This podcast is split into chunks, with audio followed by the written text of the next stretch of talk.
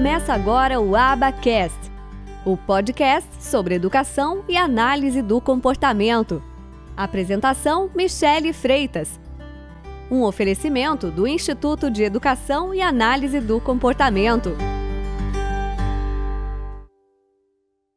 Seria então, como que seria a questão da adaptação curricular se a escola fizesse? Bom, se a escola for fazer, essa escola de toda forma, ela precisa estar aberta aos profissionais que atendem essa criança fora da escola. Porque se a escola for fazer sozinha, ali sem, sem a outra parte da equipe, também não vai ser um trabalho bom, não vai ser um trabalho que vai fluir, não vai ser um trabalho é, que as pessoas vão falar a mesma língua. É muito importante essa unicidade de objetivos. Então, para a escola fazer, ela se ela se dispõe a fazer, ótimo.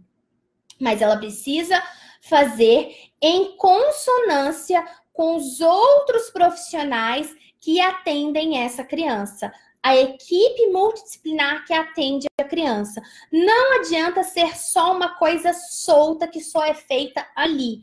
Por quê? Porque quando a gente fala de criança com dificuldade de aprendizagem, a gente precisa, e as crianças com autismo têm a dificuldade de aprendizagem, né? Tem atrasos no desenvolvimento, e uma das consequências é a dificuldade dela de aprender. A consequência desse atraso é a dificuldade dela de aprender.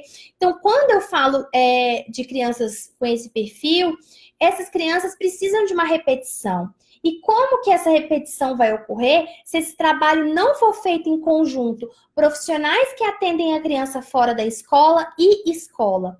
Então não tem jeito, a escola também vai ter que se abrir para os profissionais que atendem a criança fora da escola.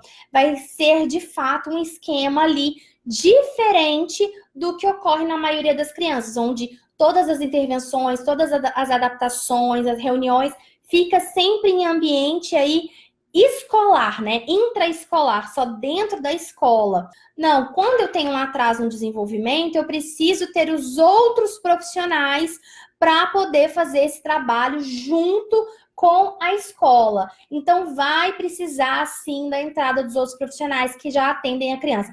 Mesmo que a escola já tenha psicólogo, tenha fonoaudiólogo, tenha outros professores, o plano de ensino individualizado, ele é elaborado por todos os profissionais que atendem a criança. Todos eles e os pais.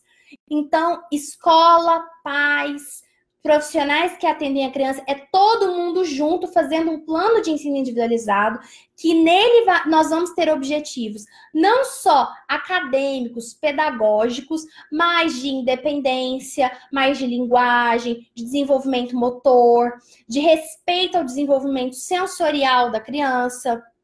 Então, esse é o plano de ensino individualizado que eu acredito é o que eu faço, porque eu só posso falar daquilo que eu uso, daquilo que eu faço.